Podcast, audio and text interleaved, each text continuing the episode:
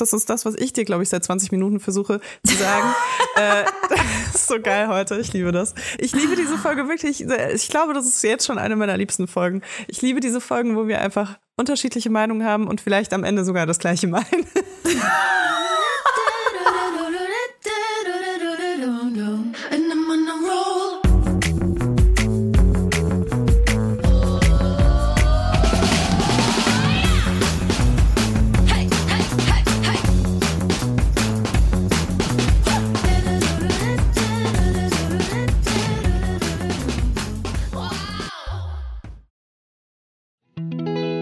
kommt Werbung. Kommen wir zu unserem heutigen Werbepartner und das ist HelloFresh. Und ich kann dir sagen, liebe Leila, ich bin Chefköchin zurzeit zu Hause. Ich habe richtig Bock auf Kochen. Ich glaube, das hat auch mit einer ganz gewissen Zeit äh, was zu tun und zwar mit der Spargelzeit. Ich liebe Spargel, ich liebe weißen Spargel, ich liebe grünen Spargel und ich habe ein Gericht gekocht äh, mit HelloFresh, weil ich normalerweise immer dieselben Spargelgerichte mache. Ich kann nämlich nur eins, aber dank HelloFresh kann ich jetzt ein zweites und zwar gerösteter Lachs mit grünem Spargel, Estragonsoße, ich liebe Estragon und Radieschen-Apfelsalat. Ich sag dir, ich fühle mich mm. wie in einem in so einem Bauernrestaurant, aber so ein bisschen gehoben, mit so weißen mhm. Stühlen draußen, wenn ich die Augen zumache, so weil ich bin immer noch in meiner fancy Küche. Hausmannskost. Ey, richtig geil. da habe ich mich sehr gefreut über das Rezept. ist für mich mhm. so ein, äh, so ein Premium-Almansalat einfach. Ja, Wirklich, ist es also, auch. Würde ich nie auf die Idee kommen, Radieschen und Äpfel Köstlich. in den Salat zu schmeißen in Kombination, aber klingt mega lecker. Nach so einem richtig, so einem Sommersalat. Dieser grüne Spargel zusammen mit dem gerösteten Lachs, mir läuft schon wieder das Wasser zusammen im Mund. Das ist so lecker gewesen. Dein Gericht kann es nicht toppen. Kann es nicht. Nee, kann es auch nicht. Muss ich ehrlich sagen. Diesmal hast du einfach gewonnen. Ich, ich, gewonnen. ich versuch's erst gar nicht. Ich versuch's erst gar nicht. Ähm, das klingt wirklich nach dem besten Rezept. ähm, ja, mit HelloFresh kriegt ihr äh, wöchentlich, wenn ihr wollt, eine Kochbox nach Hause mit äh, super einfachen Rezepten, die ihr ganz easy nachkochen könnt und die nicht lange dauern, die so etwa 30 Minuten im Schnitt brauchen. Es gibt aber auch welche, die nur 15 Minuten brauchen. Und das Tolle ist, äh, es kommen alle Zutaten in genau der Portionen schon geliefert, die ihr auch braucht für das Gericht. Das heißt, ihr habt super wenig Abfälle. Ähm, HelloFresh achtet darauf, auch den Müll gering zu halten, auch mhm. was Verpackung angeht. Und ähm, ihr könnt halt wirklich Sachen frisch kochen. Ihr habt ein mega abwechslungsreiches Menü mit über 40 Rezepten, aus denen ihr wöchentlich auswählen könnt. Oder ihr macht es so wie ich und lasst euch einfach überraschen. Es gibt verschiedene Kriterien, die ihr ankreuzen könnt vorher, wenn ihr zum Beispiel vegetarisch esst oder wenn ihr kleine Kinder zu Hause habt. Dann gibt es auch so Familienrezepte. Und es ist einfach nur geil. Ich finde auch vor allem HelloFresh, also gerade mit Kindern geil, weil, also ich tappe oft in diese Falle, dass man sagt, oh, was soll ich denn jetzt schon wieder kochen? Weißt du, man, man muss ja dauernd kochen, wenn man Kinder irgendwie hat. Ich, ich meine, ich kann ja nicht immer ins Restaurant gehen und trotzdem will man aber Abwechslung zu Hause haben und da ist HelloFresh wirklich eine geile Alternative. Ähm, vor allem, wenn man vielleicht nicht so der heftigste Koch, äh, Kochprofi ist. Also ich würde sagen, ich kann gut kochen, aber man hat halt so seine speziellen Küchen, die man kann und den Rest, da denkt man, ach, das mache ich nicht so viel Aufwand. Und mit HelloFresh kann man auf jeden Fall äh, in der Welt der Kulinarik viel dazu lernen. Absolute Empfehlung. Mit dem Code HFVibers, alles groß geschrieben, HFVibers, spart ihr in Deutschland bis zu 120 Euro, in Österreich bis zu 130 Euro und in der Schweiz bis zu 140 Franken. Den kostenlosen Versand für die erste Box gibt's obendrauf und natürlich ist der Code für neue und auch für ehemalige Kunden und Kundinnen gültig. Alle Infos und die Links zum Einlösen des Codes findet ihr wie immer in unseren Shownotes. Werbung Ende.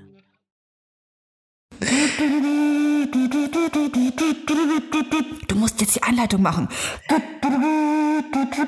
Hallo und herzlich willkommen bei der 100. Folge Vibers. Herzlichen Mit Glückwunsch. Diebel und Layla Lowfire. Hey, ich war noch nicht fertig. Geil, Mann. 100 Jahre Weibers quasi, fast.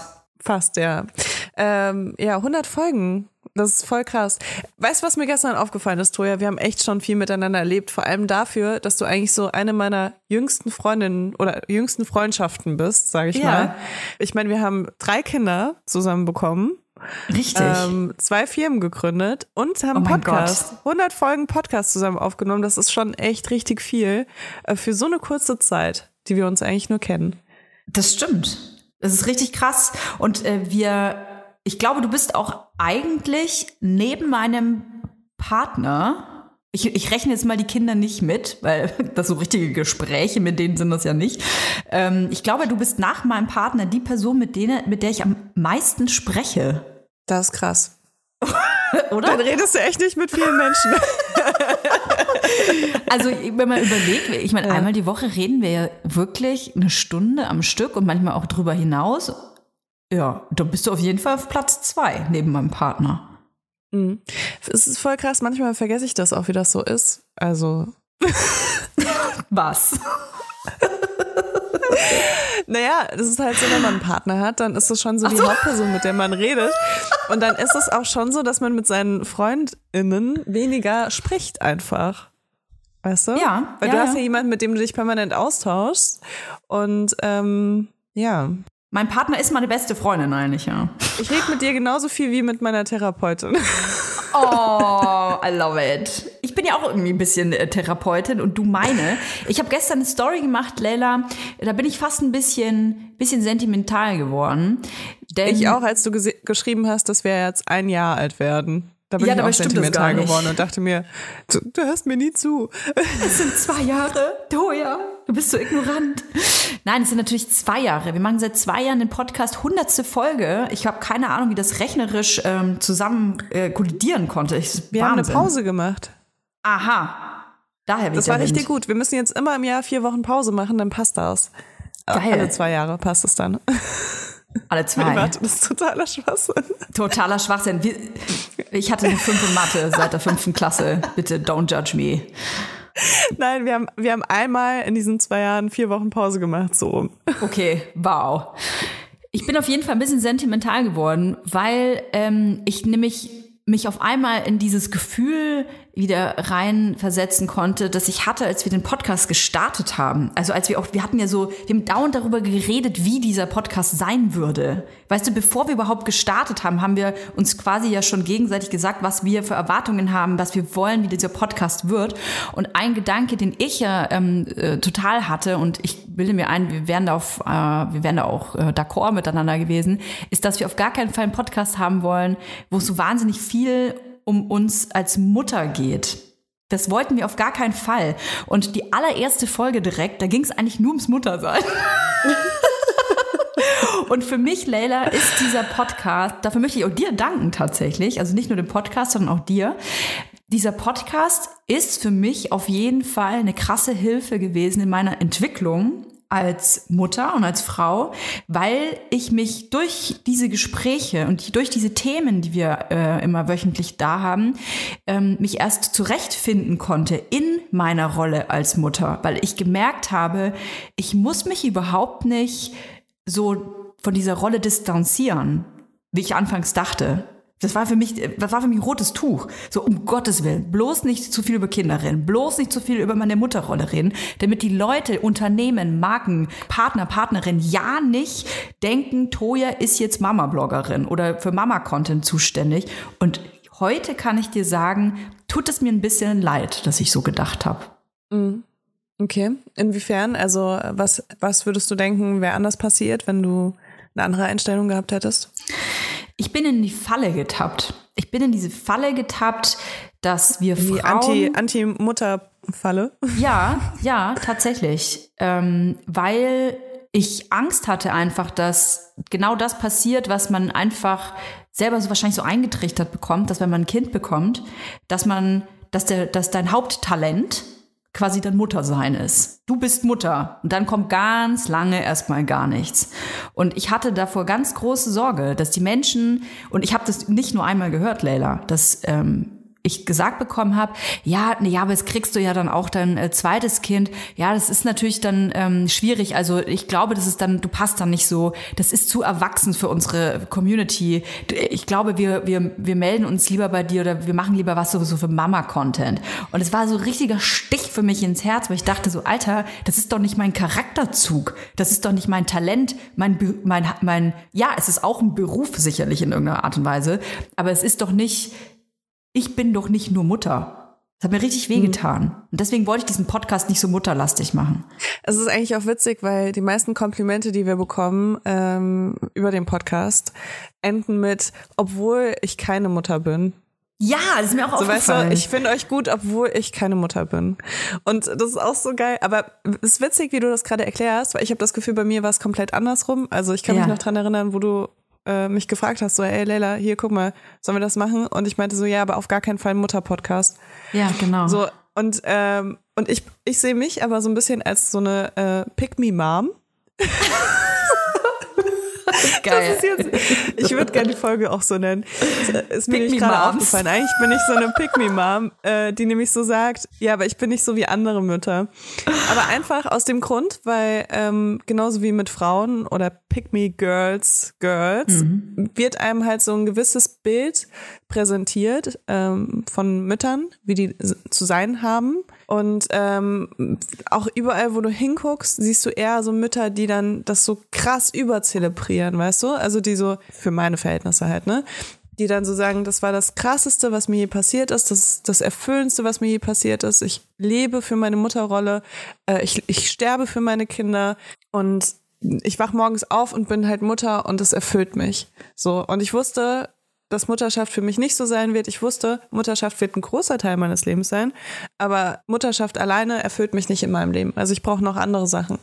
Und ähm, deswegen hatte ich immer das Gefühl, es steht mir gar nicht zu, so eine Mutter zu sein, in der Öffentlichkeit auch, weil ich bin ja nicht so eine Mutter, weißt du?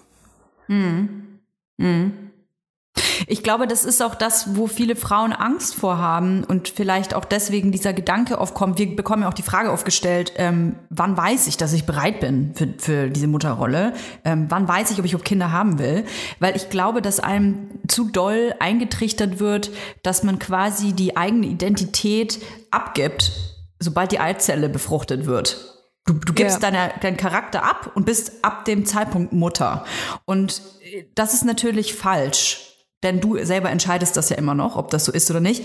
Ich will dazu betonen, wenn man sagt, das Muttersein ist das Erfüllendste, was in meinem Leben passiert ist und, und ich sterbe und lebe für meine, für meine Kinder, ist das voll legitim. Du kannst das ja selber entscheiden. Das ist ja das Total. Tolle, das ist ja das Tolle daran, dass du das selber entscheiden kannst. Aber du kannst eben auch sagen, hey, so ist es nicht so, wie wir das vielleicht tun. Ähm, und trotzdem könnt, kann man, und das verstehen halt einfach viele Leute nicht, gleichzeitig kann man seine Kinder über alles lieben. Über alles. Das ist, das schließt sich überhaupt nicht aus. Und davor hatten wir, glaube ich, so Angst. Das, das ist das Schlimme, dass du das nochmal betonen musst jetzt auch. Weil Ja, auch während natürlich. ich gerade das gesagt habe, dachte ich mir schon wieder so, muss ich jetzt dazu sagen, dass ich mein Kind über alles liebe und dass ich auch für mein Kind sterben würde und trotzdem gerne ähm, irgendwie viel arbeite und noch Mhm. soziale Kontakte außerhalb meines Kindes habe und auch mein Gespräch mit Erwachsenen führe zwischendurch und ähm, vielleicht nicht den ganzen Tag, äh, keine Ahnung, ähm, Türme bauen geil finde. So, weißt du, also man hat immer das Bedürfnis dann zu sagen, aber ich liebe mein Kind trotzdem. Ja, ja, man muss es irgendwie, man aber muss das es irgendwie ja, es schließt sich nicht aus. Und Väter Ja, müssen das ist gefühlt halt schlimm. nicht, weißt du? Jetzt kommt Werbung. Ein Thema, das nicht nur super langweilig ist, sondern leider auch super, super wichtig, denn tatsächlich erfahre ich in Gesprächen immer wieder, dass äh, Leute keine Ahnung davon haben, was sie eigentlich als Rente rauskriegen würden. Und es ist leider so, dass in Deutschland der Durchschnitt 1084 Euro im Monat sind an Rente. Das ist Armutsgrenze, unter der Und das muss Armutsgrenze. nochmal, das muss noch mal versteuert werden, ne? Also das ist, das ist wirklich einfach zu wenig. Und wenn man sich nicht um seine Altersvorsorge kümmert, dann sieht's wirklich schlecht aus. Und das kann man ganz einfach über die Clark-App tun, weil Weil die Clark-App dir wirklich dabei hilft, mehr aus deiner Rente rauszuholen. Du kannst ähm, schauen, ob du eine Riester-Rente eher brauchst oder eine betriebliche Altersvorsorge oder ob du in ETF investierst. Äh, Du kannst dir das alles irgendwie äh, präsentieren lassen von Clark. Du kannst auch jederzeit Experten und Expertinnen kontaktieren, telefonisch, per Nachricht, per E-Mail oder eben einfach ganz schnell über die App. Das Tolle ist, wenn man mit so einer Beraterin oder mit einem Berater spricht, dann kann man sich wirklich alle Fragen irgendwie für dieses Gespräch aufheben, kann die Person so zuballern damit. Das ist wie so ein kleiner Crashkurs in Sachen äh, Versicherungen, Altersvorsorge und so weiter. Und ähm, mir hilft das immer total, einfach ein persönliches Gespräch zu haben, wo alle Fragen gestellt werden können, um dann mir einen Plan zu machen, was ich wirklich möchte. Und es gibt auch nicht die eine Lösung dafür, die für alle irgendwie das Beste ist. Man muss da wirklich gucken, was man erwartet, ob man selbstständig ist, ob man äh, festangestellt ist und so weiter. Deswegen muss es einfach individuell sein. Und dafür ist die Clark-App halt einfach so gut, um wirklich individuelle Lösungen zu finden, so dass jeder das Beste aus seinen Versicherungen rausholen kann. Und was ich toll finde, ist, dass man nicht das Gefühl haben muss, irgendwie äh, über den Tisch gezogen zu werden, weil einem unbedingt was angedreht werden soll. Denn Clark agiert hier als Makler. Also sucht quasi zwischen den ganzen Versicherungsanbietern das Beste für einen aus und äh, zeigt vor allem auch immer wieder Alternativen. Also wenn nach einem Jahr ein besseres Angebot da ist, dann wird dir das vorgeschlagen. Probiert es einfach mal aus, ladet euch die App runter. Ihr könnt natürlich durch uns ein bisschen was absahnen und zwar durch den Gutscheincode MILF54. Alles groß geschrieben. MILF54. Was ein toller 54 Gutscheincode. als was, Zahl. ah, genau, 54 als Zahl. Was ein toller Gutscheincode. Ähm, da könnt ihr zum Beispiel zwei bestehende Versicherungen, die ihr schon habt, einfach hochladen und dann bekommt ihr einen 30 Euro Shopping-Gutschein für Brands wie zum Beispiel Zalando, Douglas oder Ikea. Und das ist ja wohl einfach mal eine gute Sache. Das ist mal eine gute Sache. Neben dem positiven Effekt, den Clark auch auf euren Versicherungsstatus haben wird. Alle Infos äh, und die Teilnahmebedingungen findet ihr wie immer auch in unseren Shownotes. Werbung Ende. Väter müssen nicht sagen, hey übrigens, ich werde jetzt Vater, ich wollte aber euch nur ganz kurz sagen, ähm, also ich bin jetzt nicht nur noch Vater. Also ich werde trotzdem weiter arbeiten gehen und ich gehe auch noch zum Fußball und schaue noch gerne äh, abends ein Krimi. Äh, und ich liebe meine Kinder wirklich trotzdem, obwohl ich den Krimi-Marathon äh, Ja. mitmache. So, und da sieht man, in was für eine Falle ich eigentlich getappt bin, weil ich hätte das gar nicht müssen. Ich hätte einfach straight darüber reden können, über was ich will, ohne mich ständig sorgen zu müssen, sehen mich die Leute denn jetzt nur noch als Mutter? Aber so ist es halt. Ähm, Dafür ist der Podcast vielleicht auch da und hilft vielleicht nicht nur uns, vielleicht, sondern hoffentlich auch anderen, um diese, diese Sorgen so ein bisschen wegzuboxen. Voll. Boah, ich hatte eigentlich noch so ein Thema mitgebracht, das passt vielleicht gerade nicht so hundertprozentig rein, aber es geht auch um äh, Mutterrolle. Ähm, ich hatte nämlich letztens ein Gespräch mit jemandem, der ist auch Vater.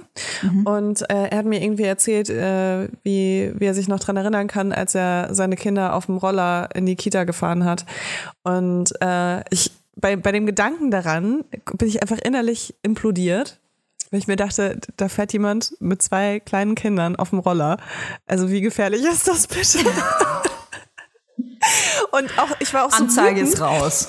Ich war auch so wütend, weil ich wusste, die Leute hätten, haben ihn wahrscheinlich angeguckt und haben sich gedacht, oh süß, der Papa bringt seine Kinder in die Kita, ne?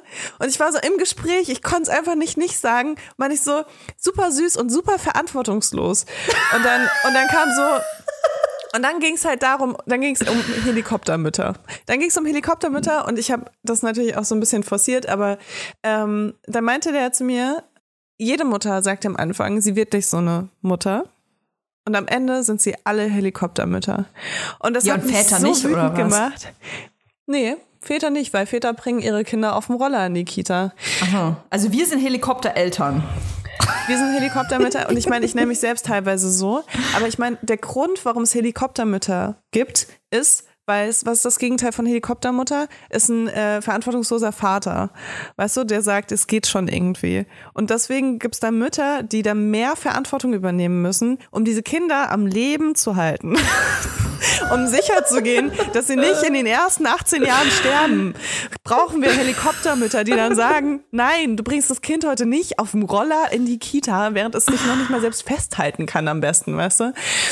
Ja, und das, das hat mich aber so wütend gemacht in diesem Moment, weil diese Aussage am Anfang sagen sie das alle, dass sie voll entspannte Mütter werden und dann werden sie Helikoptermütter. Ja, weißt du warum? Weil selbst wenn ich mein Kind nur im Kinderwagen kurz sitzen gelassen habe, während ich irgendwas auf dem Markt angeschaut habe, kam ein Typ zu mir und sagt, passen Sie auf, dass der Kinderwagen nicht umfällt. Permanent als Mutter wirst du dafür äh, geschämt, dein Kind in Gefahr zu bringen.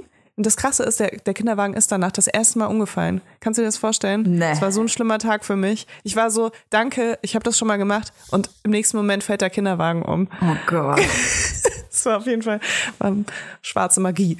Anders kann ich mir das nicht vorstellen. Egal. Ich wette, der hat, Fall, ich ähm, wette, der hat den umgeschubst. das Kind saß so, natürlich nicht im Kinderwagen und ich habe mein Kind nicht in Gefahr gebracht. Ich Also ich wette, dass du, du standest neben dem Wagen, der Typ kam, hat gesagt, passen Sie bitte auf, dass dieser Kinderwagen nicht umfällt. Dann hast du wahrscheinlich so schnippisch gesagt, fuck you, hast dich umgedreht und hat der Typ so mit so einem Roundhouse-Kick hat den Kinderwagen, hat den Kinderwagen umgeschmissen, wetten.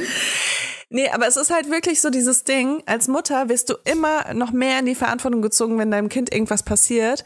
Und Ja. Du hast immer das Gefühl, dass du als verantwortungslos dargestellt wirst. Und das ist leider auch was, was Menschen gerne machen, einfach auch aus ganz misogynen Gründen, dass sie Mütter als schlechte Mütter darstellen. Für Dinge, die einfach nicht kindeswohlgefährdend sind.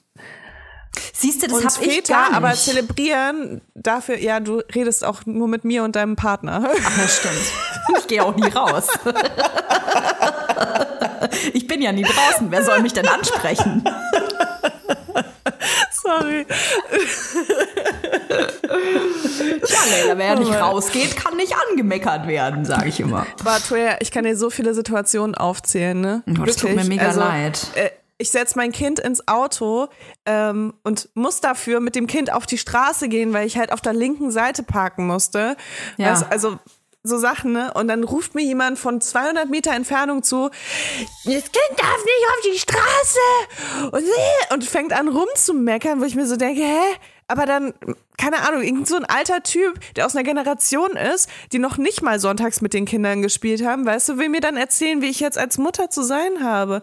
Oder mein Kind rennt weg, weil es gerade eine Phase hat, wo es wegrennt, auf der, also an, irgendwo, wo wir halt gerade spazieren gehen, guckt es mich an und rennt weg, weißt du? So cool, hatten wir mal eine Phase. Geht das Fenster auf, ruft jemand runter, verlieren Sie jetzt Ihr Kind oder was ist da hinten? Haben Sie das nicht gesehen? Passen Sie doch auf Ihr Kind auf. Und ich denke mir einfach nur so, boah, ich komme gleich hoch. Ich komm Ja, aber das ist ja nur einfach. Leute, die keine Kinder haben oder wo das schon so lange her ist, dass es irgendwie verschwommen ist, weil jeder, der ein dreijähriges Kind selber schon mal hatte, weiß, es, es gibt nichts Normaleres. Die, die sind Gugu. Die sind einfach, das sind so, das sind so durchgeknallte, weiß ich nicht. Das sind so, ich, ich kann es gar nicht beschreiben. Das sind Gnome. Das sind Gnome, die wirre durch die Gegend laufen und Scheiße bauen. Und dann fallen die mal hin und schreien und klauen was und beißen dich. Es ist normal. Die Situation ist schon ein bisschen her, sag ich mal, ne? Das Kind war nicht drei, aber ist egal. Okay. Es war auf jeden Fall eine Phase. Wir haben die Phase überwunden. Äh, Es war die Phase, wo ich gesagt habe, man darf nicht an der Straße rennen und man darf vor allem nicht wegrennen, weil es ist gefährlich. Und irgendwie hat sich das so eingebrannt, das dass verstehe wir dann ich. erstmal ein paar Wochen wegrennen mussten. Leila, wir haben unsere Hörer und Hörerinnen aufgerufen, dass sie zu unserem 100 Jahre Weibers-Jubiläum Fragen stellen können. Endlich äh, kann gefragt werden, was schon immer gefragt werden musste. Und ähm, ich würde sagen, wir starten das Feuer, das Fragenfeuer-Kreuzverhör. Wir machen es so. Ich habe nämlich tatsächlich auch auf meinem privaten Account eine kleine Fragerunde äh, gestartet. Ähm, wollen wir so abwechselnd, wollen wir so abwechselnd uns Fragen stellen? Das finde ich immer, das finde ich Ja. immer cool. Können wir machen. Wow, ich habe hier gerade so, ich habe hier gerade eine Sache gelesen, das hat mich total berührt. Da hat jemand geschrieben, wenn mein Freund und ich streiten, weiß ich, dass ihr da seid. Das hilft. Deshalb danke. Oh. Das ist aber wow, süß. okay. Hm. Ich hoffe, ihr streitet euch nicht zu oft, aber wir sind natürlich immer für euch da. Oh, ist das süß. Veränderte Freundschaften durchs Mutterwerden. Ja, 100 Prozent. Will- Also ich kann nur für mich sprechen. Ne? Da will ich noch eine ganze Folge drüber machen, aber bitte. Da machen wir eine ganze Folge drüber. Ich äh, kann dir kurz anreißen. Ich habe äh, Freundinnen vor allem, die habe ich schon seit zehn Jahren und die ähm, länger, glaube ich sogar. 15 Jahren. 15 Jahre sind es schon. Und die habe ich nach wie vor, aber die Freundschaften haben sich definitiv verändert. Ich war nämlich die erste, die äh, ein Kind gekriegt hat aus äh, unserer Sippe. Und ähm, äh, das war für mich ganz komisch, dann mit den Girls zu kommunizieren teilweise, weil am liebsten hätte ich halt den ganzen Tag nur über Windelinhalt, die neue Größe meines Kindes, äh, die, den neuen Schub und äh, so gesprochen. Und ähm, das hat ihn natürlich gar nicht interessiert, verstehe ich, verstehe ich natürlich auch. Interessiert mich bei anderen irgendwie auch nicht so richtig, außer man ist selber in der Situation. Und deswegen ist es schon toll, wenn man selber ein Kind bekommt, dass man eine Freundin, eine Bekannte hat, die vielleicht derselben Situation ist. Ich glaube, deswegen sind Leila und ich auch so dicke geworden. Ich würde sogar sagen, äh, eine Person, die ein Kind im selben Alter hat. Weil ich genau, weiß noch, genau, genau. also es war schon cool, dann auch Leute um mich rum zu haben, die auch Kinder haben. aber wenn die halt nicht im gleichen Alter oder sage ich mal sogar fast in derselben Phase sind, Ja. dann bringt es dir nicht so viel für den Austausch, weil man hat so eine Amnesie einfach als Elternteil, dass man ganz, ganz viele Dinge komplett verdrängt und dann redest du Mhm. mit Leuten, die haben ein Kind, das ist halt fünf und die sagen, bei mir war das alles voll entspannt, weil die es einfach alles genau, vergessen hab's einfach haben, weißt vergessen, du? ja. ja. Und dann erzählst du irgendwas und dann sind die so, ah ja, stimmt, jetzt wo du es sagst, irgendwie erinnere ich mich da auch an so eine Situation. Also es nervt einfach, es nervt. Ich will jemanden haben, der sagt, oh mein Gott, ja, gerade bei mir auch ganz genauso und oh mein Gott, ist das auch bei dir passiert? So, oh mein Gott, das war so schlimm, oder? Ja, ja, so ja. hätte ich halt gerne. Und das ist halt natürlich bei uns richtig cool, weil unsere Kinder halt nur wenige Monate voneinander entfernt sind oder auf jeden Fall im gleichen Alter sind. Ich habe äh, noch eine Sache gesehen, die fand ich, eine Frage, die fand ich super interessant. Was wäre euer Wunsch, wie euch die Öffentlichkeit am liebsten sehen soll? Wie die Öffentlichkeit uns sehen soll. Ja. Also, das ist jetzt natürlich ein sehr philosophischer Gedanke, den ich habe, aber ich glaube, dass eine Person aus mehreren Personen besteht. Ich glaube, dass du bist einmal die Person, von der du selbst glaubst, sie zu sein. Das ist die eine Person. Dann gibt es die Person, von der du dir wünschen würdest, dass du sie bist. Dann gibt es die Person, wie dich andere sehen. Und dann gibt's noch die Person, von der du wünschst, wie dich andere sehen. Das sind diese vier Personen, glaube ich. Und ich äh, denke da sehr oft daran, an diese vier verschiedenen Personen, weil ich switche definitiv zwischen diesen Personen. Ich merke das vor allem, wenn ich neue Leute kennenlerne. Ich merke das vor allem, wenn ich ähm, Leute kennenlerne, die mich kennen. Das ist ein großer Unterschied. Ich switche auf jeden Fall die Toyas durch. Ich bin nie die gleiche Toya. Und ich habe gestern auch erst das Gespräch mit meinem Freund gehabt, die das, was Sie auf Instagram auch immer sehen, das, was ihr hier hört, ist vielleicht noch mal mehr Toya, also wirklich die echte Toya, als die Toya, die man auf Instagram sieht. Weil das, was man auf Instagram sieht, das ist eine ja von mir ausgewählte Sequenz meines Tages. Das ist immer inszeniert und egal was jemand sagt, egal wie real jemand versucht zu sein oder erzählt, dass er ist, das, was man postet und zeigt, das ist immer inszeniert in irgendeiner Form. Es ist ja auch oft so, dass man ein Video vielleicht zweimal macht oder einen Satz das zweite, dritte, vierte Mal sagt. Es ist immer inszeniert. Und ich wünsche mir, dass Leute, die mich sehen, sich ähm, von mir einfach, dass sie von mir nicht das Gefühl haben, äh, verarscht zu werden oder so. Auch wenn es eine Inszenierung ist, in einer, irgendeiner Form, aber ich hoffe, dass die Leute nicht das Gefühl haben, dass ich ähm, ihnen was vorspiele, so richtig. Ich weiß, es beißt sich ein bisschen, weil inszenieren und vorspielen, aber Ja, ja, ich finde halt, inszeniert ist vielleicht auch das falsche Wort. Vielleicht meinst du eher kuratiert. hm. Weil ich habe das Gefühl, bei mir ist es auf jeden Fall kuratiert. Also ich weiß, verschiedene Themen funktionieren einfach null in Insta-Stories, weil da auch zu viele Leute zugucken. Und deswegen suche ich, also ich wähle Ausschnitte aus, aber die sind schon sehr echt. Hm. Und wenn ich irgendwas zweimal machen muss, dann wahrscheinlich, weil irgendein Kind durch die Kamera gelaufen ist oder sowas und dann inszeniere ich das auch nochmal, aber es ist trotzdem vorher vielleicht so ähnlich passiert. Und ich habe es dann aber nochmal ge gefilmt. So, aber ich würde jetzt nicht sagen, dass es so komplett inszeniert ist, weil ich wach nicht morgens auf und sag, Guten Morgen, Fangemeinde. Weißt du, das ist für mich so eine Inszenierung. so, so Ja, das mache ich ja auch Theater nicht. spielst den ganzen Das mache ich Tag. ja auch ja, eben. Es sind ja bei dir auch Ausschnitte und deswegen würde ich eher sagen kuratiert. Weißt du was? Ich glaube, ähm, was mir wichtig ist, dass die Leute nicht denken, dass alles, was ich von mir gebe, egal ob das jetzt via Podcast ist oder Social Media ist oder so, dass ich hoffe, dass die Leute nicht denken, dass ich alles nur wegen des Profits willen tue. Das ist, glaube ich, so mein Wunsch. Weil das ist nämlich ähm, was, da können wir gerne, oder ich hoffe, dass wir da mal eine extra Folge drüber machen. Das ist ein Thema, mit dem ich mich zurzeit wahnsinnig beschäftige, ist die Kommerzialisierung von Problemen, sag ich mal, so als großes Topic. Ich will ähm, niemanden zu nahe treten, der wirklich, der wirklich Aufklärungsarbeit betreibt, ne? Aber der Grad zwischen Aufklärungsarbeit und der Kommerzi Kommerzialisierung, schwieriges Wort, eines Problems, der ist schmal, meiner Meinung nach. Ich sehe das immer wieder, dass Influencer ähm, und Menschen, die in der Öffentlichkeit stehen, eine Depression oder ähm, eine Persönlichkeitsstörung oder eine Krankheit dafür nehmen, auch ähm, Werbung für Produkte zu machen oder für was weiß ich was zu machen. Und das sehe ich ganz, ganz, ganz, ganz, ganz, ganz, ganz kritisch, weil ähm, ich das Gefühl habe, dass da eben Profit aus etwas gemacht wird, was eigentlich ein Tabu sein sollte. So, ich hoffe, dass das richtig verstanden wird. Aber ich, das ist so ein Kommerz, weißt Okay, du, so ein ja. Äh, ich finde aber, also gerade diese Formulierung, was eigentlich tabu sein sollte, finde ich irgendwie schwierig, weil ich finde total, dass wir Sachen enttabuisieren müssen.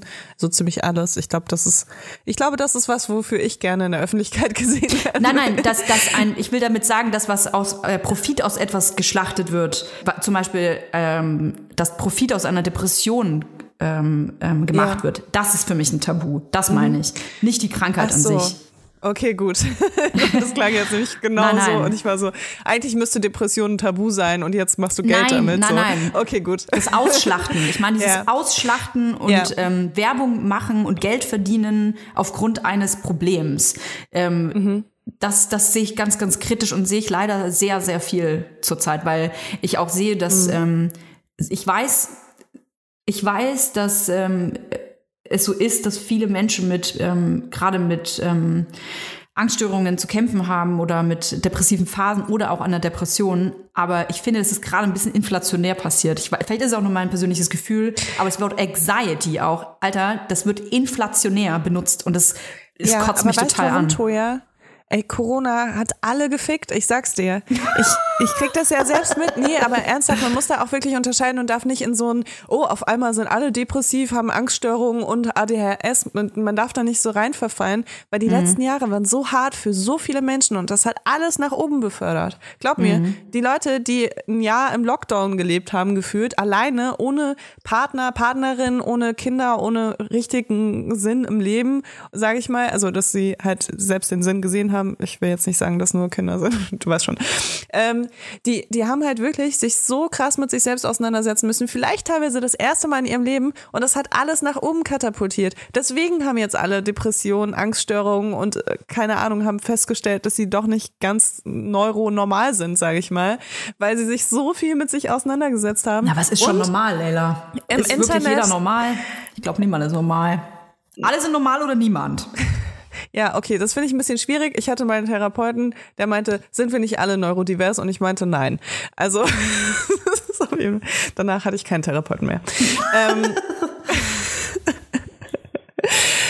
äh, ich, ja, es ist halt wirklich so, die Leute haben sich krass mit sich auseinandergesetzt. Auf einmal ähm, wurden eben Sachen auch enttabuisiert wie Depressionen, Angststörungen und alles mögliche andere. Und die Leute haben sich daran wiedererkannt und sich dann teilweise auf jeden Fall auch selbst diagnostiziert. Aber viele von denen haben sich vielleicht auch professionelle Hilfe dadurch geholt. Deswegen suche ich immer noch jemanden.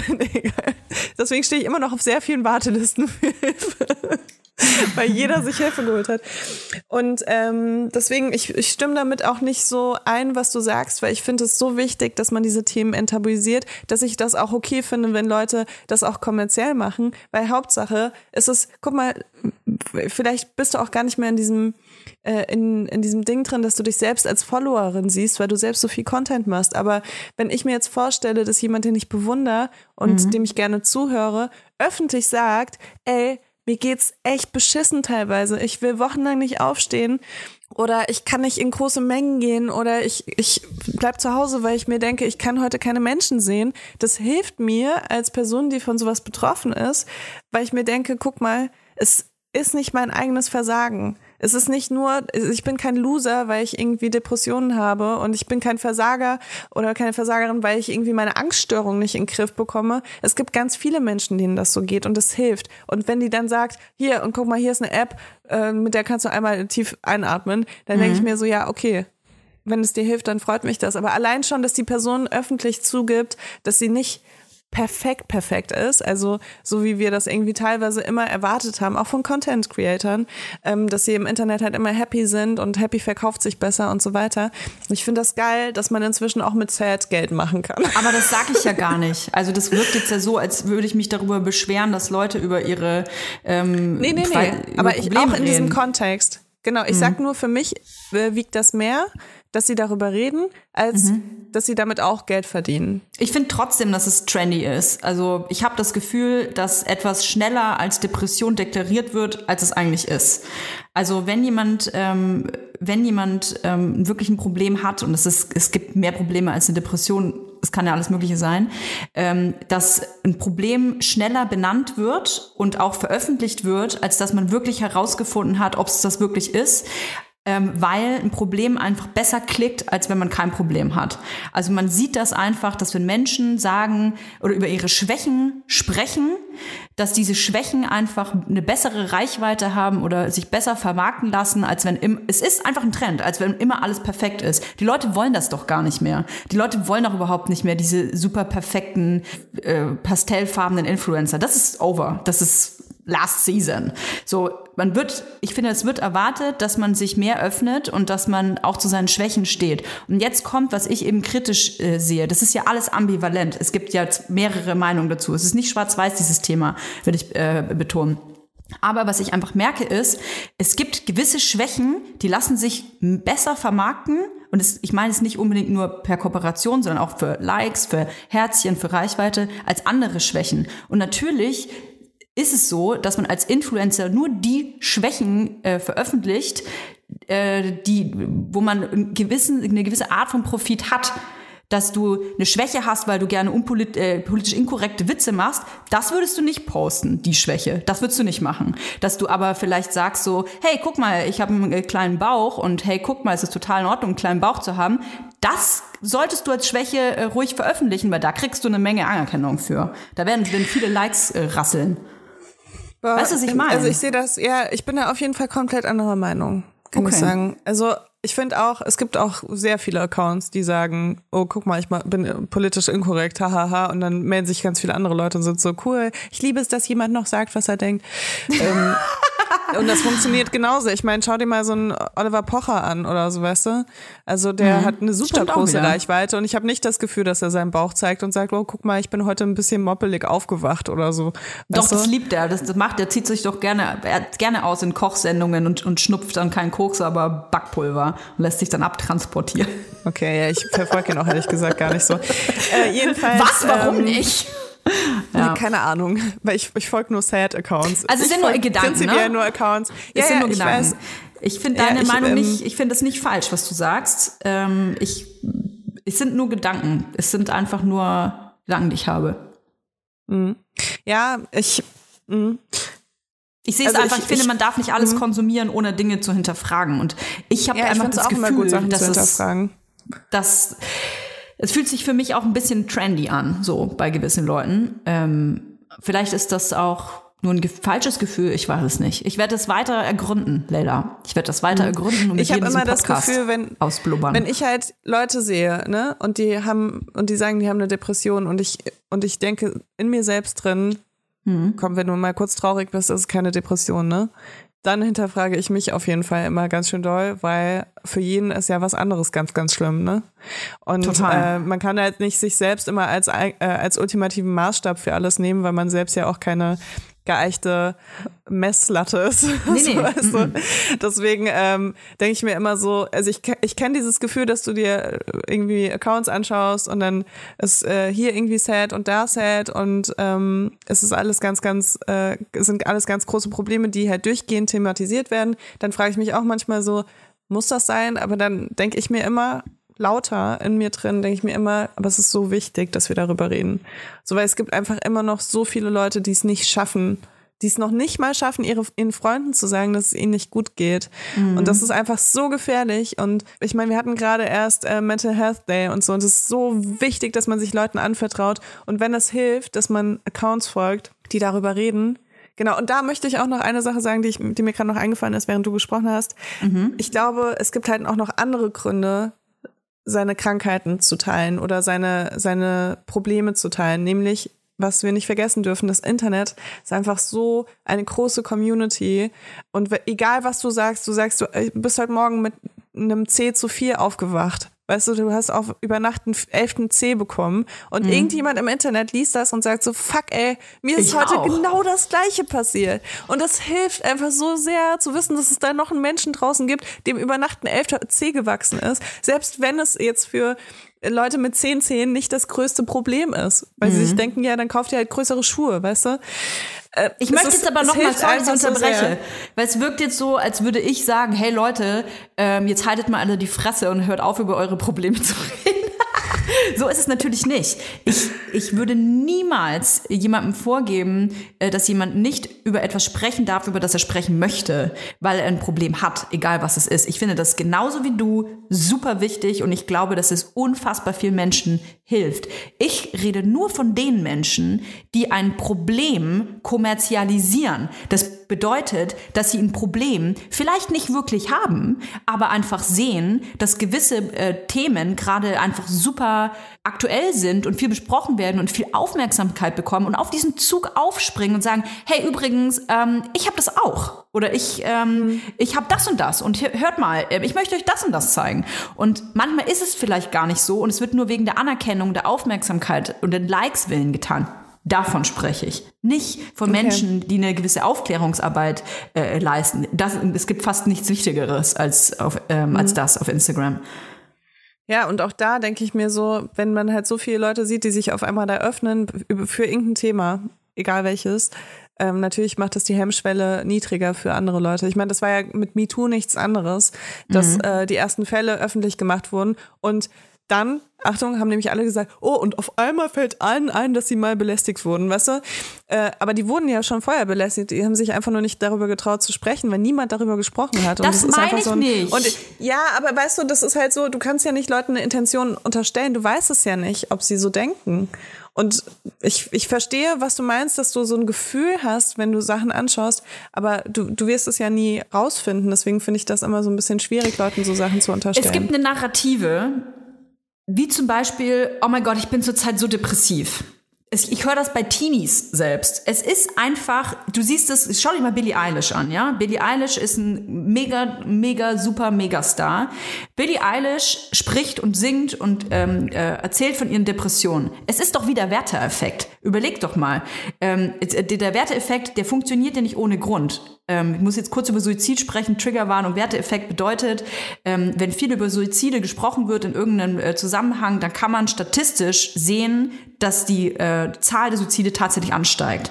Das hat eine gewisse Wirkung auf Menschen, wenn man von Suiziden spricht und ich glaube, dass es einen ähnlichen Effekt gibt, wenn man über Depressionen spricht. Zum Beispiel, ich nehme es nur als Beispiel.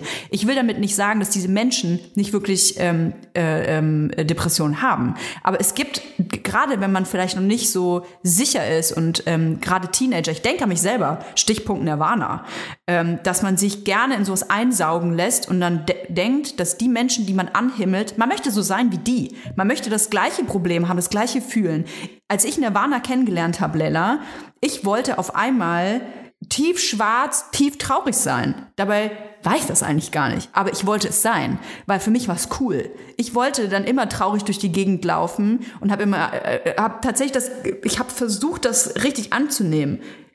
Das hat einen Effekt auf mich gehabt. Und das meine ich dass man einfach aufpassen soll. Und es gilt natürlich für alles Mögliche, was man ähm, äh, tut, dass wenn man eine Reichweite hat und wenn man ein Influencer ist oder einfach eine Person der Öffentlichkeit ist, dass man aufpassen muss, dass wenn man über gewisse Problematiken spricht, dass man immer im Kopf haben muss. Es gibt Leute, die nehmen das an und ähm, wie soll man sagen, ähm, die tragen das dann in sich weiter, obwohl es vorhin, vielleicht vorher gar nicht da war.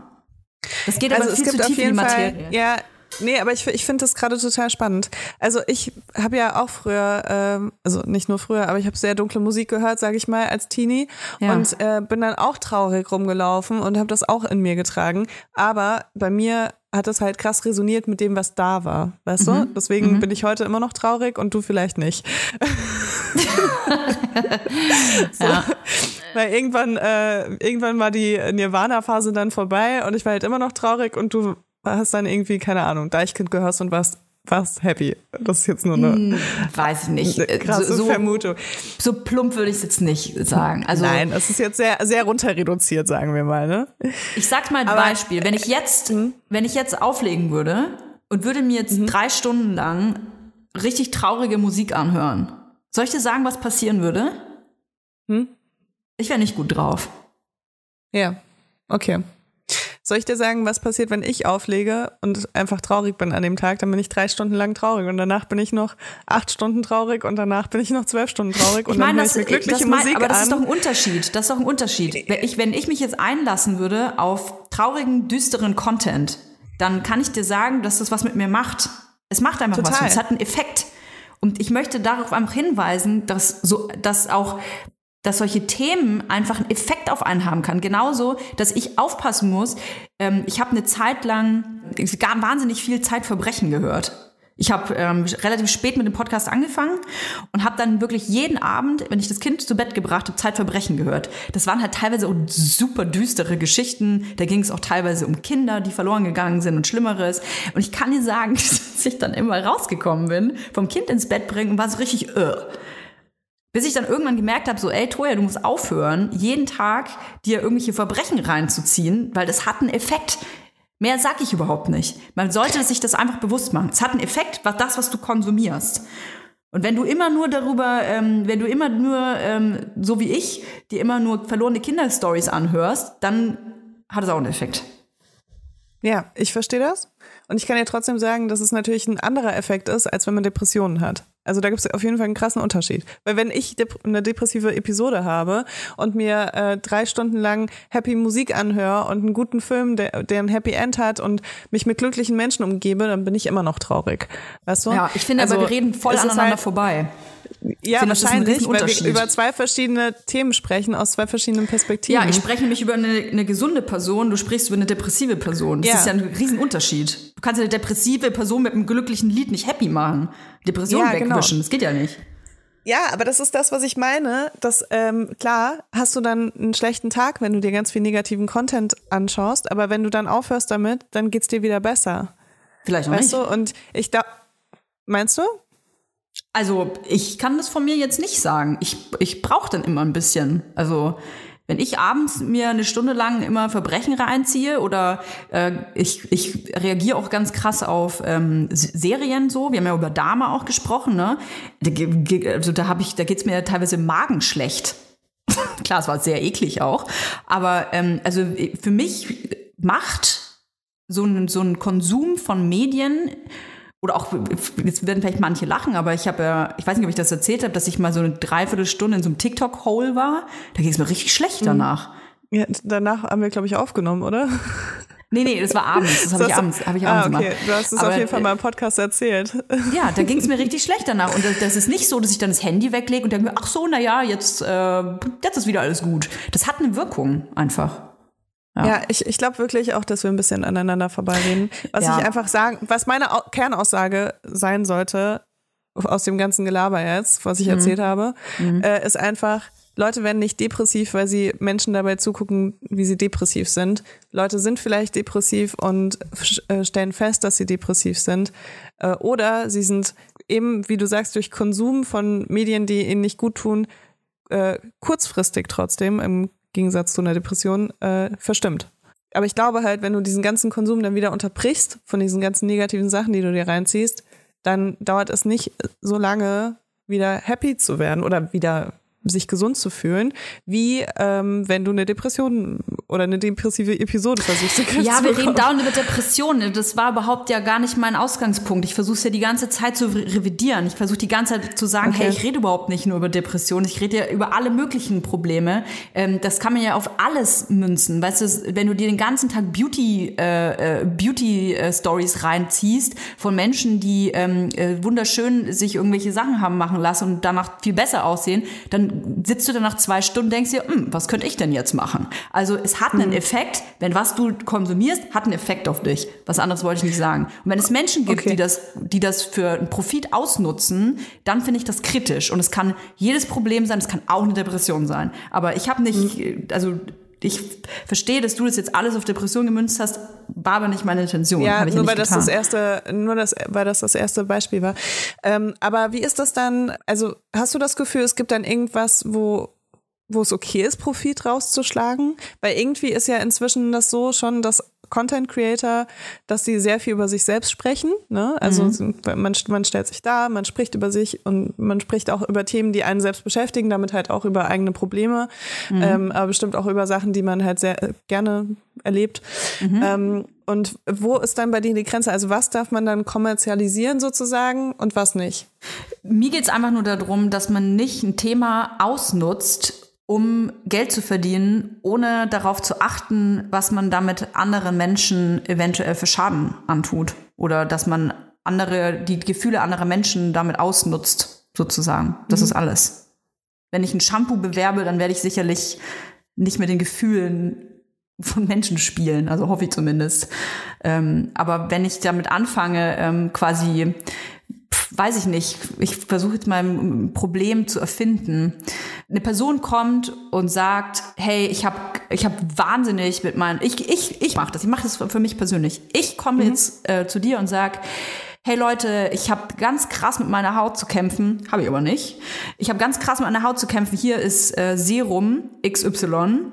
Ähm, dank diesem Serum geht's mir äh, viel besser, weil guck mal, meine Haut sieht ganz toll aus und ähm, äh, ich fühle mich jetzt viel besser deswegen. Und was das auf jeden Fall erwirken würde, ist, dass sich Menschen denken würden, ah krass, ich war mit meiner Haut auch zu unzufrieden, aber ein Toya ist auch unzufrieden, ja, dann muss ich das Serum auch kaufen. Das ist für mich so ein ausnutzen quasi. Dann kann ich dir sagen, schau nächsten Monat nicht in meine Insta-Stories. Aber das, ich lüge doch. Was, es geht darum, dass ich lüge. Okay, dass lügst, ich etwas okay. ausnutze, dass ich ein Problem erfinde. Es geht doch, es geht doch, ich versuche die ganze Zeit, ich glaube schon seit 20 Minuten zu, zu erklären, dass es nicht darum geht, dass du ein Problem hast und darüber sprichst, sondern dass du ein Problem vorgibst, um Profit daraus zu schlagen. Aber wenn ich jetzt deine Insta-Stories gucke, Toja, also ja. ein Stück weit vertraue ich natürlich auch den Menschen, die, denen ich follow, follow das hoffe auch wenn ich. ich Sachen immer hinterfrage. Ja, das hoffe ich. Und dann würde ich das jetzt angucken, wie du irgendwie hier so ein äh, Skincare-Product bewirbst und sagst, ja. du hast total unter deiner Haut gelitten und äh, ich, ich kann doch nicht sagen, ja, aber guck mal, Toja hat doch super Haut, die, mhm. die kennt doch gar nicht meine Probleme, weil ich doch immer auch irgendwie ein bisschen davon ausgehe, äh, dass man viele Dinge auch nicht sieht. Ich weiß ja nicht. Guck mal, es gibt Leute, die gehen nicht aus dem Haus, weil sie einen Pickel auf der Stirn haben, weil die sagen, die sind hässlich, die Leute gucken auf diesen Pickel, ich kann das Haus nicht verlassen. Mhm. Und dann gibt's Leute, die haben das ganze Gesicht voller Akne und sind so, oh, heute habe ich einen guten Gesichtstag, weißt du? Mhm. Und Deswegen, du kannst, also ich denke immer so, das, das ist das, was ich dir, glaube ich, seit 20 Minuten versuche zu sagen. äh, das ist so geil heute, ich liebe das. Ich liebe diese Folge wirklich, ich glaube, das ist jetzt schon eine meiner liebsten Folgen. Ich liebe diese Folgen, wo wir einfach unterschiedliche Meinungen haben und vielleicht am Ende sogar das gleiche meinen. Aber was ich sagen will, ist, viele Dinge sieht man halt nicht. Und ja. man muss den Leuten so ein bisschen auch vertrauen, dass sie das einfach richtig machen. Weil wenn du anfängst, so misstrauisch zu sein, dann verurteilst du vielleicht Leute, die das nicht verdient haben. Hm, ich bin aber misstrauisch, glaube ich. Ich finde es gut, immer ein bisschen misstrauisch zu sein, glaube ich. Okay. Ich wette, deine, findest du deine Matratze wirklich bequem? Sag ja oder nein. Ja, ich liebe meine Matratze. Jeden Tag. Heute, ganz ehrlich, soll ich dir mal was sagen? Eben gerade, bevor wir die Folge aufgenommen haben, lag ja. ich noch mal fünf Minuten im Bett, ne? Und, und dann dachte dieselbe. ich mir, heute, heute fühlt sich meine Matratze irgendwie noch besser an als sonst. Ich habe mich gefühlt wie in einem Hotelzimmer und dachte mir so, was ist das? Ist das, weil es aufgeräumt ist oder Also ich, ich bin da wirklich so, weil ich kann auch, ja. ich kann einfach auch schlecht lügen. Und deswegen gehe ich immer auch davon aus, dass ja, andere Menschen ich. auch Probleme damit Uns haben. sollt ihr vertrauen. Kauft alles, was wir euch äh, präsentieren. Ähm, ich glaube, ich würde tatsächlich sagen, ich würde trotzdem kurz sagen, wie ich, wie ich mir wünschen würde, in der Öffentlichkeit wahrgenommen ja, zu werden. Ja. Und zwar nämlich als, als richtig coole Milf. die, die total struggelt mit allem und teilweise depressive Episoden hat und Panikattacken, aber es trotzdem irgendwie alles immer so ein bisschen hinkriegt und super kreativ ist und All in, Leila. Keine Angst hat, äh, große Probleme, also große Probleme der Weltbevölkerung äh, auf sich zu nehmen und zu lösen. So möchte ich gerne wahrgenommen werden. Wow, dass du große Probleme der Weltbevölkerung auf deinen Schultern ausbringst und löst. Okay. Ja, weißt du, also äh, das ist natürlich alles ein bisschen aus einer Perspektive, aber ich finde, passende Bademode zu machen, ist ein großes Problem der Weltbevölkerung, was gelöst wird. Ja, das, das stimmt. Das stimmt. Es ist ein kleiner Schritt dahin. So, das, das wollte ich jetzt nur kurz sagen. Was mir auf jeden Fall diese Diskussion wieder äh, gezeigt hat. Erstens, ich finde das auch total geil. Ich liebe das übrigens an unserem Podcast. Das habe ich auch tatsächlich schon öfter mal gelesen, dass ähm, das tatsächlich auch für andere Leute erfrischend ist, dass wir nicht immer die gleiche Meinung haben. Wäre auch voll langweilig, ne? Ähm, weil daran sieht man, dass man trotzdem echt gut befreundet sein kann und ein gutes Gespräch führen kann, obwohl man eine andere Meinung hat. Und äh, dieses Gespräch, das hat mir auch wieder gezeigt, ich glaube, dass wir auch einfach, wir, wir haben einfach auch, und das ist völlig in Ordnung, weil man kann, Meinungen können tatsächlich koexistieren auf der Welt, auch wenn viele Menschen das vergessen haben, dass das funktioniert, ähm, dass wir eine andere Wahrnehmung auch von Dingen haben was ich total spannend finde. Und es ist okay, wenn ihr das äh, nicht empfindet, was ich empfinde. Und es ist auch okay, wenn ihr das äh, nicht tut bei Leila. Ihr könnt es aber auch beiden zustimmen. Es geht auch. Es geht auch. Voll. Na, so ich kenne das, wenn man Gesprächen zuhört und dann denkt, denkt man sich so, jedes Mal, wenn jemand redet, denkt man sich so, ja, voll. Und dann redet die Gegenseite eigentlich in so einer Debatte und du denkst dir, ja, total. Ja. Weißt du? und du bist die ganze Zeit so, du feierst immer denjenigen an, der gerade redet. Der gerade redet. So möchten äh. wir gesehen werden. Bitte feiert so, immer den ab, der gerade redet. Nein, aber man kennt das ja. Und das Geile ist auch, weißt du, ich kenne auch so Gespräche, äh, gerade so, in, was in der Öffentlichkeit stattfindet, wo man spürt, da haben zwei Leute eine unterschiedliche Meinung und das Gespräch wird super schnell abgebrochen. Weißt ja. du? Weil die, so weil sagt, die Leute ah, ja, nicht die Meinung unterschiedlicher Meinung. Ja. Genau. Aber da findet keine Diskussion statt. Und das finde ich halt immer voll schön bei uns, dass wir das dann halt so, auch wenn jetzt die Hälfte von der Folge darauf gegangen ist, äh, wenn man das halt einfach so Fragen. weiter diskutiert. Egal, ja, wir machen jetzt wichtig. noch Fragen. Ja, also, cool. ist es anstrengend, als Elternteil in der Öffentlichkeit zu stehen? Ja. Finde ich total, weil alles wird immer äh, extra äh, gewertet und vor allem auch das, was ich vor, vorhin schon gesagt habe mit diesen Müttern, dass da irgendwie, dass man immer so noch besonders ins Visier genommen ist, ob man nicht doch irgendwie schlecht ist für sein Kind, obwohl man mhm. die, teilweise auf jeden Fall die einzige Person ist, die überhaupt irgendwas Gutes für sein Kind tut. Ähm, das ist nochmal mal 100 verstärkt in der Öffentlichkeit, finde ich. Mhm. Also ich kann für mich selbst sagen, dass es für mich eigentlich geht. Liegt aber daran, dass ähm, ich A nicht rausgehe. nee, ich, also keine Sorge, ab und zu gehe auch ich äh, raus. Nee, was ich damit sagen will, ist, dass ich ja so viel privat unter Verschluss halte, Leila ja auch, ähm, dass ich das, dass ich, dass es mich freut, dass ich mich irgendwann mal, auch als ich noch kinderlos war, dafür entschieden habe, das so krass privat zu halten, dass ich ja auch gar keine Angriffsfläche biete für viele Dinge, weil ich sehe das auch viel bei Kolleginnen, die sich für diesen Schritt entschieden haben, auch teilweise nur den Namen zu sagen oder ähm, das Kind auch mal von hinten zu zeigen oder so. Ähm, dass auch wenn es auch alles, ähm, wie soll ich sagen, okay ist vom Content, weil sie dem Kind nicht schaden, gibt es trotzdem Leute, die meinen, da mitreden zu müssen, was sie da sehen. Voll. Auch wenn es, äh, die sehen die, dann das Essen vom Kind und sind so, richtig. wieso gibst du dem Kind in dem Alter dieses Essen ja. und weißt das, du nicht, was ja. passiert und das und, und es liegt Nuki auf dem Tisch, Punkten, weißt du? Den du, ja. Oder es, der Kinderwagen ist im Bild ja. oder ähm, der Maxi-Cosi ist zu sehen. Warum willst du nicht einen anderen äh, Kinderwagen? Also ist, egal, was du quasi siehst, das wird halt kommentiert, das passiert einfach. Ähm, das ist auch ganz normal. Alles, was man, was man in die Öffentlichkeit trägt, wird kommentiert oder ähm, bewertet. So, da, mhm. da muss man mit klarkommen. Und deswegen lasse ich das raus. Was so krass war bei mir am Anfang, ich habe ja mein Kind auch am Anfang auch natürlich genauso wie jetzt gar nicht gezeigt, mhm. aber die ersten Monate im Leben meines Kindes habe ich jeden Tag Nachrichten bekommen, wie ich es mir erlauben kann, mhm. ohne Kind diese ganzen Dinge zu tun. Einfach weil ich mein Kind nicht gezeigt habe. Und die mhm. Leute so lange gebraucht haben, also nicht alle natürlich, aber eine kleine Gruppe meiner Follower so lange gebraucht hat, zu verstehen, dass mein Kind dabei ist, ich es aber einfach nicht zeige, mhm. habe ich jeden Tag so richtig hasserfüllte Nachrichten bekommen. Krass, ja, und jetzt machst du schon wieder das und jetzt ist Kind kaum geboren, wahrscheinlich schon abgeschoben. Weißt du, so jeden Tag, wo ich mir so dachte, so, aber wie also wie, was, sind, was ist das für eine Community, denke ich mir immer, weil solche Nachrichten habe ich zum Beispiel nie bekommen. Also ich weiß auch gar nicht, warum nicht. Das sind ja andere Menschen als die, die das geschrieben haben dir folgen die Leute halt eher, weil sie äh, dich als Person, Person ganz gut finden, weißt du? Hä? damit will ich sagen, ich habe einfach noch, ich habe so viele Menschen, die mir so, folgen, einfach weil sie mich hübsch finden Ach so. oder weil sie mich geil finden oder weil sie sich denken, ja, keine Ahnung, ist halt irgendein so eine Alte, die ab und zu Fotos macht, die, auf die ich mir einen runterholen kann. Und die Leute, die bleiben irgendwie. Ich weiß nicht, warum ich rede so viel auf Instagram und ich, die sind immer noch da. Also nicht mehr so viel tatsächlich. Ich habe jetzt fast ähm, genauso viele Frauen wie Männer. Das Ja. war ein weiter Weg dorthin, kann ich euch sagen. wow. Ich war mal bei, ich war mal bei über 90 Prozent Männern. Ja, okay, bei mir sind es, glaube ich, so, ja, auf jeden Fall über 80 Prozent Frauen, glaube ich. Ja, siehst du? Crazy. Ja, also ich habe das auf jeden Fall das Gefühl, ähm, ich, das ist wieder, was ich nur für mich äh, sagen kann und das ist ein Tipp nicht nur an Menschen, die eine große Reichweite haben, sondern auch einfach einen Account haben, der öffentlich ist. Je mehr man von sich preisgibt, desto mehr bietet man Angriffsfläche und das kann einem natürlich auch scheißegal sein, vielleicht hat man ja auch Bock auf den Kampf, aber je mehr man zeigt, desto mehr öffnet man sich und gibt einfach Preis. Und ich finde einfach, dass je mehr man von seinem Privatleben preisgibt, für mich ist das mein Heiligtum. Es ist mein, der heilige Gral.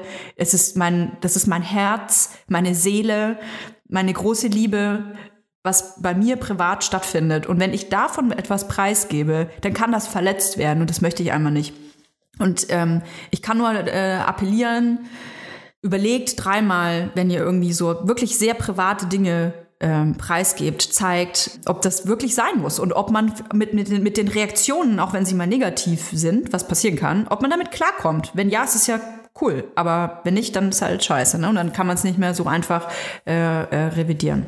Ja. Und postet eure Kinder nicht und die Kinderzimmer auch nicht. Punkt.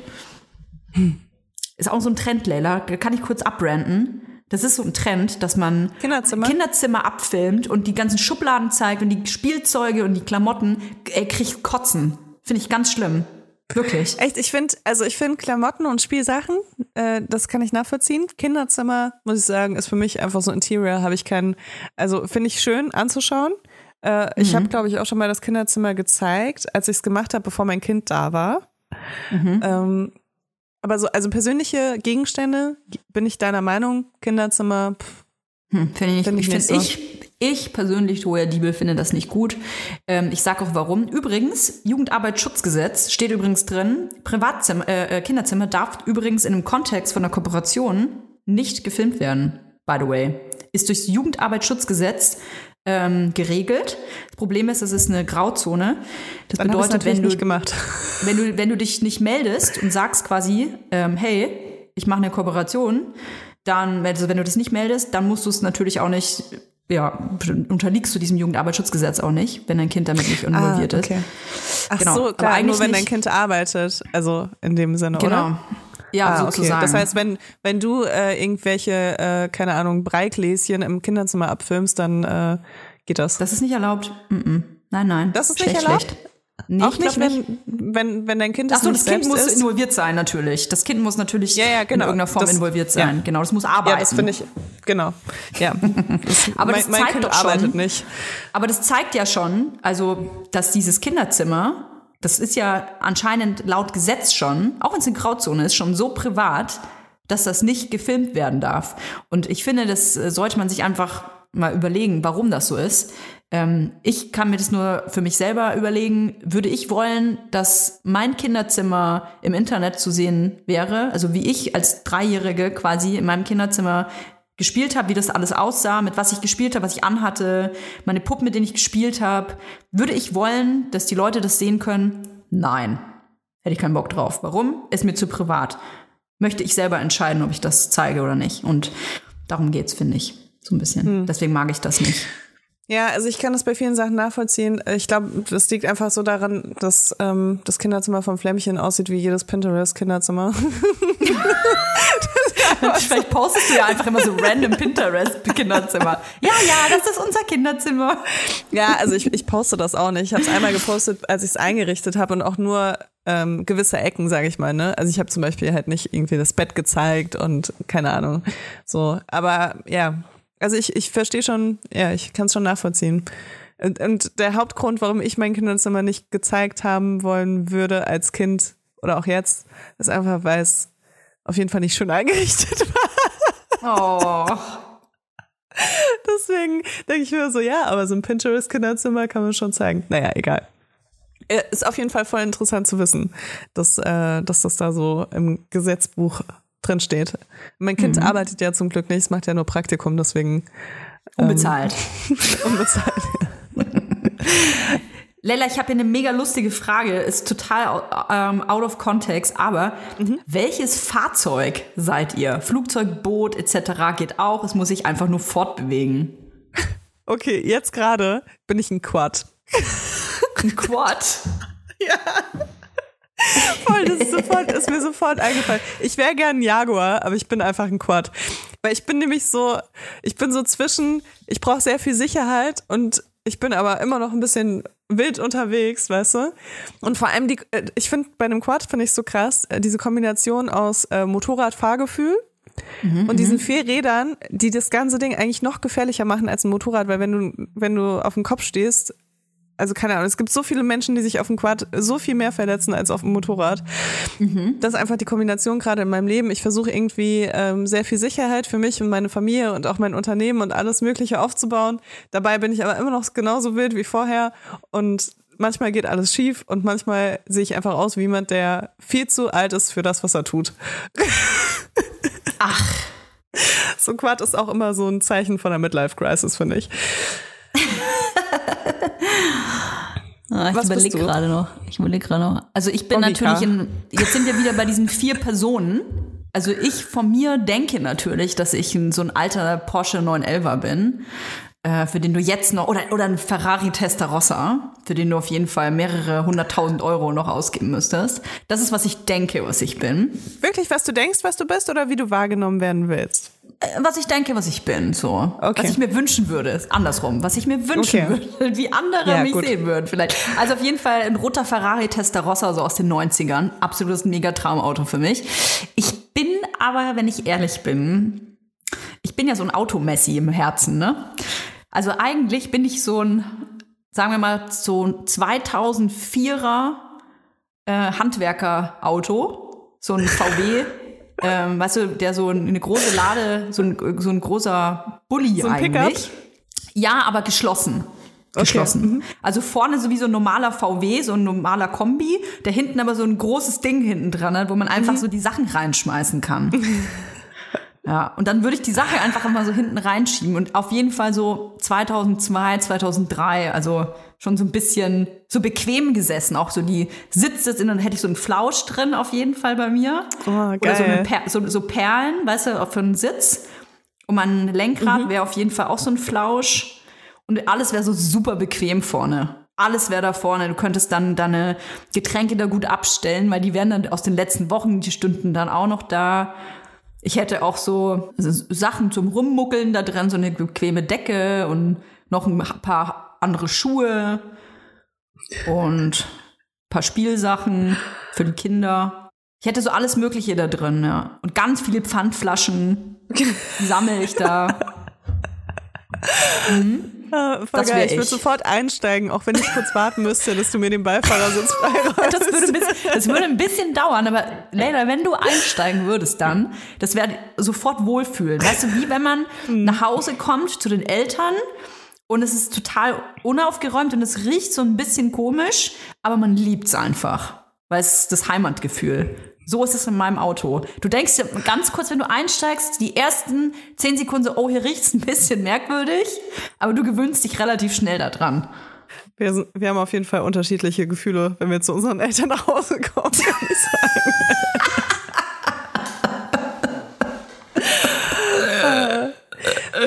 Ja, ich ja. habe noch eine Frage. Wo siehst du mhm. dich in zehn Jahren? Boah. Ähm, ich bin nach wie vor 27 und äh, ich sehe mich in meinem Haus. Ich habe hoffentlich ein Haus, ein ganz kleines. Ich will nicht ein großes Haus, ich will ein kleines Haus. Mhm. Aber in Hackelburg? In Hacken, in der Nähe von Hackelburg irgendwo. Mhm. Nordrhein-Westfalen gerne. Mit einem kleinen Garten, wenn es geht.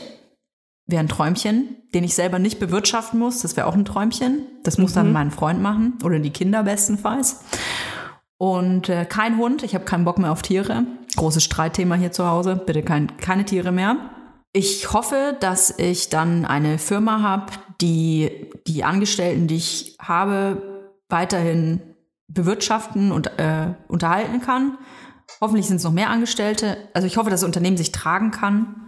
Und ähm, ich glaube, was habe ich denn dann noch? Dass ich, dass ich, ich hoffe, dass ich in zehn Jahren genauso zufrieden bin, in Anführungsstrichen, wie jetzt. Und sicher, mich sicher fühle. So. Also ich hoffe, dass ich jetzt nicht irgendwie traurig bin, zum Beispiel. Bist du verheiratet in zehn Jahren? Boah, ich denke schon, ja. Ja, denke schon. Okay, und äh, machst du noch Podcast? Ja, hallo, natürlich. natürlich. Okay. Ich habe ich hab kein Kind dazu bekommen. Das ist schwierig, die habe ich ja in den, in den nächsten zehn Jahren bestimmt siebenmal gewechselt. Also das, äh, ich kann ja immer nie länger als so ein, zwei Jahre meine Haarfarbe erhalten. Wahrscheinlich sind die da so ganz abgefressen, so ab, abgefressen orange. Mit so ganz schlechten Extensions. Okay, ja. aber wenn du, wenn du eine gut laufende Firma hast, dann ist die Wahrscheinlichkeit doch ganz groß, äh, dass du Geld für einen guten Friseur hast, oder? Ja, der, den, den, der lebt dann auch bei mir. Das ist dann mein, das ist dann mein, ähm, Dein Poolboy auch gleichzeitig. Ja, mein Poolboy und Gartenboy, mein Geliebter ist das. So. Unser Geliebter, von meinem Freund auch. Das ist unser gemeinsamer Geliebter. So, in zehn Jahren muss man da auch mal ein bisschen Spice reinbringen wieder. Ohne Scheiß. da muss man, darf man nicht mehr so eng sein. Ja, wie siehst du dich in zehn Jahren?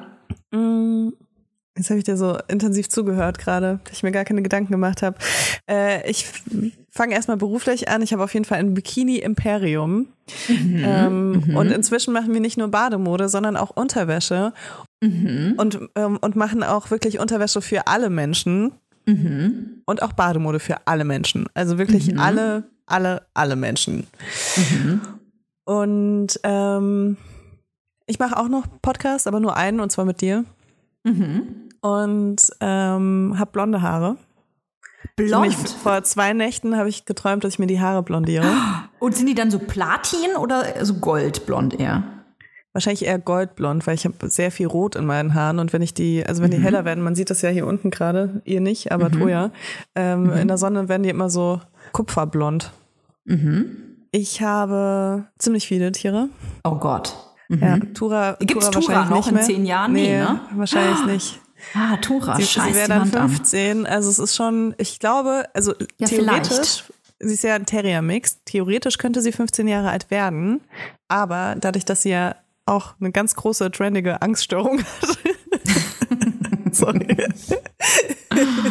Nein, aber dadurch, dass sie so ein Angsthund ist, äh, würde ich fast sagen, dass sie früher einen Abgang macht. Ich glaube, das kann nicht gesund sein, wenn man den ganzen Tag so unter Stress steht. Aber ich habe auf jeden Fall andere Tiere und ich glaube, ich habe auch irgendwie Pferde oder sowas. Ich glaube, ich habe so einen richtigen Bauernhof. Lebst du auf dem Bauernhof? Ja, ich, ich glaube, das ist aber okay. so, weißt du, nicht so Bauern-Bauernhof, sondern es sieht alles sehr modern aus. Und dann gibt es halt auch so Ställe und so. In Berlin? Ja, in Berlin. Das möchte ich mal sehen, den Ort. Lebst du dann in der Hasenheide? Ich habe die Hasenheide gekauft äh, mit dem äh, Money Money aus meinem Imperium und äh, mhm. das ist jetzt so mein Bauernhof, genau. Geil. Mhm. Ähm, Bist du Single oder glaube, in einer Beziehung?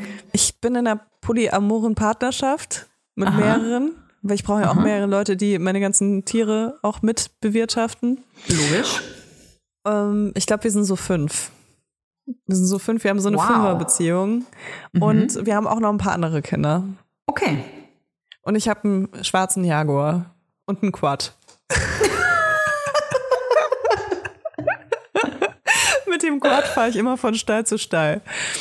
Und den Jaguar benutze ich nur sonntags. Und was ist mit dem E-Roller?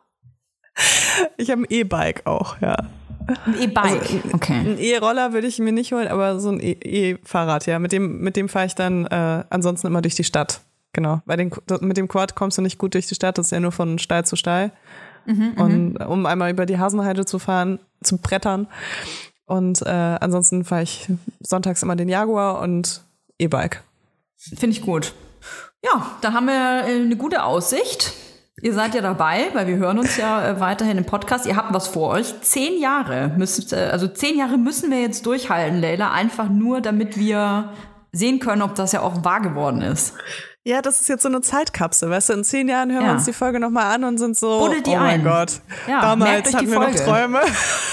Buddelt euch die, die Folge ganz tief in eurem Herzen ein und holt die raus in zehn Jahren und dann gucken wir mal, was los ist. Ja, ich finde, wir sollten auf jeden Fall noch ein paar von den Fragen mit in die nächste Folge nehmen. Das fand Das ich sehr machen schön. wir.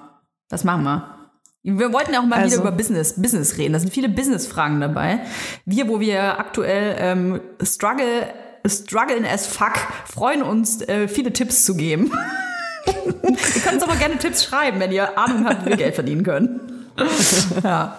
Oh, Toja, eine Sache noch, das wollte ich dir unbedingt noch erzählen. Und zwar habe ich mich mit Mooniac beworben bei so einem Founders Pitch, sage ich mal. Also das ist so eine Veranstaltung, da werden dann verschiedene GründerInnen eingeladen und die dürfen dann ihre Ideen für ihre Startups äh, pitchen. Und der Gewinner oder die Gewinnerin bekommen 5000 Euro für ihr Startup, um das noch ein bisschen weiter nach vorne zu bringen. Und äh, ich wurde ausgewählt als eine von diesen fünf Personen. Geil. Und deswegen wollte ich das mal kurz erwähnen hier im Podcast, weil äh, nächste Woche Mittwoch, also wenn ihr die Folge hört, übermorgen, äh, gibt's einen Livestream und Ja. da könnt ihr zuschauen, wie ich mich vor allen Leuten blamiere, weil ich mich nicht gut vorbereitet habe. das und wird natürlich wir nicht tun? passieren. Ihr könnt abstimmen online. Ach so. Wenn ihr, wenn ihr in diesem Livestream seid, könnt ihr abstimmen. Und es gibt nämlich, äh, in der Jury gibt's fünf Leute und äh, ihr seid, glaube ich, so die sechste Stimme. Also Das ist ja vielleicht ist, es die entscheidende. Deswegen wollte ich das mal kurz hier erwähnen. Ähm, Ja, wir ich pushen würde dich. einfach würde einfach den Link in die Shownotes posten und hoffe wirklich, dass ihr für uns stimmt, weil die Saison ist vorbei und wir könnten das Geld sehr, sehr gut gebrauchen, um uns auf die nächste Saison vorzubereiten. Das machen wir, Leila. Alle abstimmen. Einfach bei äh, Leila nochmal nachgucken. Leila postet das bestimmt ja nochmal. Oder bei uns in den Shownotes. Wir machen Muniac berühmt oder erfolgreich. Und ihr müsst uns äh, Nachrichten äh, schreiben auf Instagram. Ähm, ihr müsst uns vor allem Likes da geben, at Vibers. Und äh, Das die Glocke anmachen bei Spotify. Hier. Ihr Doch, das ist wichtig. nichts. Sternchen. Wir sind Underground, geblacklisteter Underground-Podcast. Ihr müsst uns pushen und helfen und lieb haben, überall, wo es Podcasts gibt. So. Bis nächste Woche.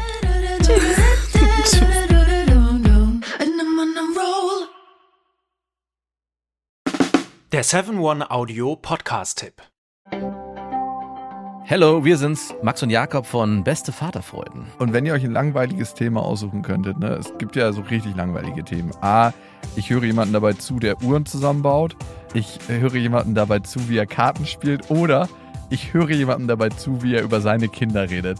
Letzteres sind wir bei Beste Vaterfreuden, aber es gibt doch viel mehr zu entdecken. Und wir kriegen immer wieder die Nachricht, dass uns erstaunlich viele Leute hören, die gar keine Kinder haben. Warum müsst ihr selber rausfinden? In Beste Vaterfreuden. Jeden Dienstag überall, wo es Podcasts gibt.